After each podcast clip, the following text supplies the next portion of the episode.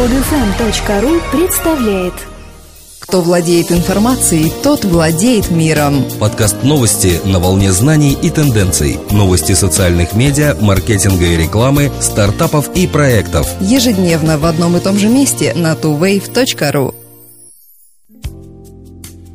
Здравствуйте! Сегодня 12 октября 2012 года, и с вами в студии, как обычно, Елена и Дмитрий.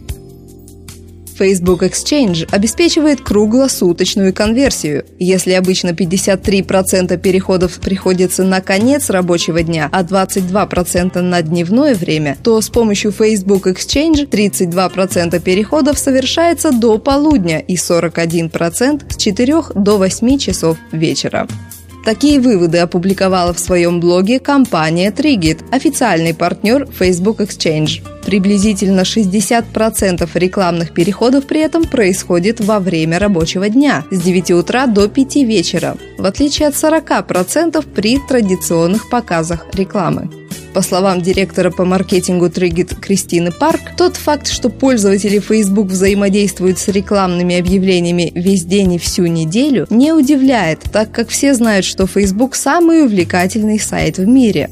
А то, что уровень переходов с рекламных объявлений в Facebook выше, чем в традиционных показах, Кристина Парк объясняет тем, что Facebook ассоциируется у пользователей с безопасным сайтом.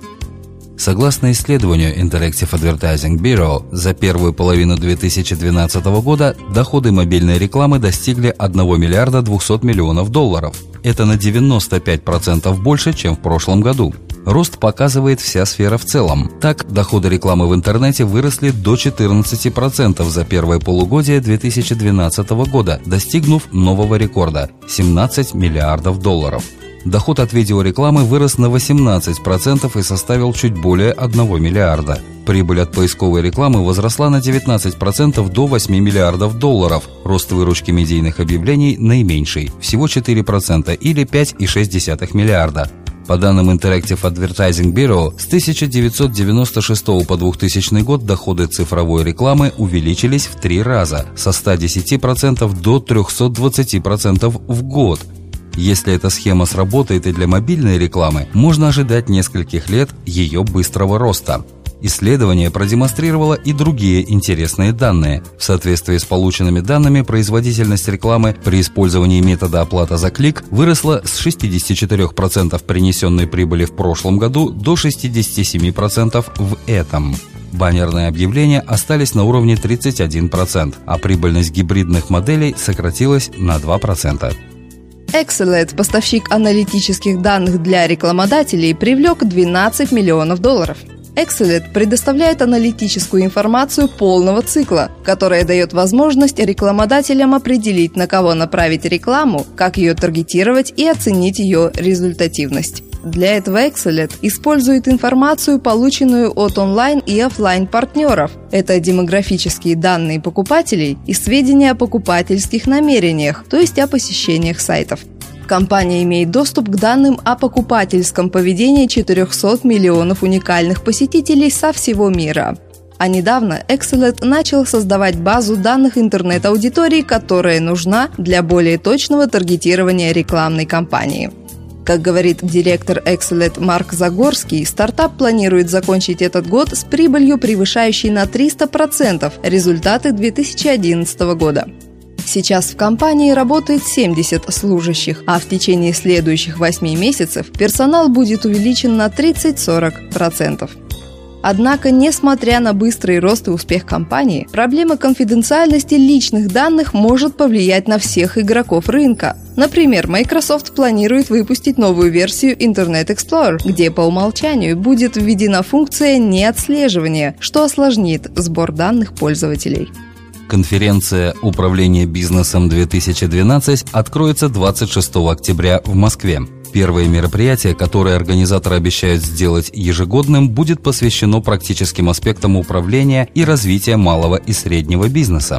В вопросах развития бизнеса в современных экономических условиях огромную ценность имеют советы и рекомендации тех, кто уже сумел добиться успеха.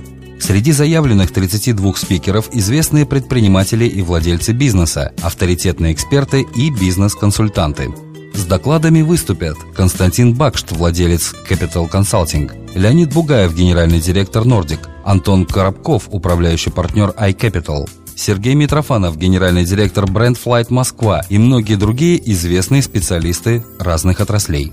Конференция нацелена в первую очередь на действующих предпринимателей, владельцев бизнеса, топ-менеджеров компаний, но будет полезна и начинающим предпринимателям. Более 500 участников будут иметь возможность пообщаться в неформальной обстановке, наладить новые полезные контакты и познакомиться с потенциальными партнерами.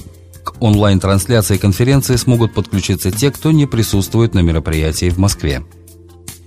Доходы от рекламы в интернет-видео достигнут 13,4 миллиарда долларов в 2017 году. Благодаря тому, что AOL и принадлежащий Google YouTube объединили усилия в своем стремлении монетизировать короткое интернет-видео через рекламу, этот рынок получил очередной значительный толчок к развитию эффективных бизнес-моделей. Как известно, рынок онлайн-видео разделяется на две категории – over-the-top видео и видео on demand. Видео on Demand – видео по запросу. Это подписная система индивидуальной доставки видеоконтента потребителям конкретными операторами. Over the Top – это технология, обеспечивающая доставку видеосигнала на любое подключенное к интернету устройство по неуправляемой сети. Исследование, посвященное эволюции бизнес-моделей на рынках видео-on-demand и over-the-top видео, показало, что большую часть over-the-top видео рынка составляют короткие ролики, содержащие рекламу. По оценкам экспертов, в 2011 году рекламу содержали 693 миллиарда видеопотоков. Прогнозируется, что в дальнейшем доходы на рынке over-the-top видео будут в основном поступать от длинных видеороликов, относящихся к премиум-контенту. Ожидается, что платное и подписное over-the-top видео принесет в 2017 году более 20 миллиардов долларов. Компании Nestle Holding Limited разрешили купить 100% доли одноклассников. Сообщение об этом опубликовала на своем официальном сайте Федеральная антимонопольная служба России. Как сообщает Федеральная антимонопольная служба, решение по ходатайству кипрского холдинга было принято 29 июня 2012 года.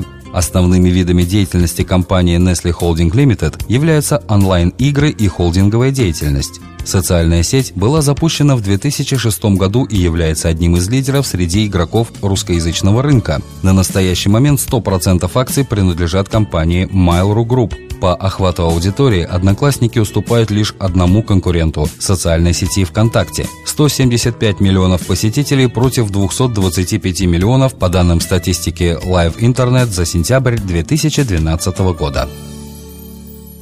Скачать другие выпуски этой программы и оставить комментарии вы можете на podfm.ru.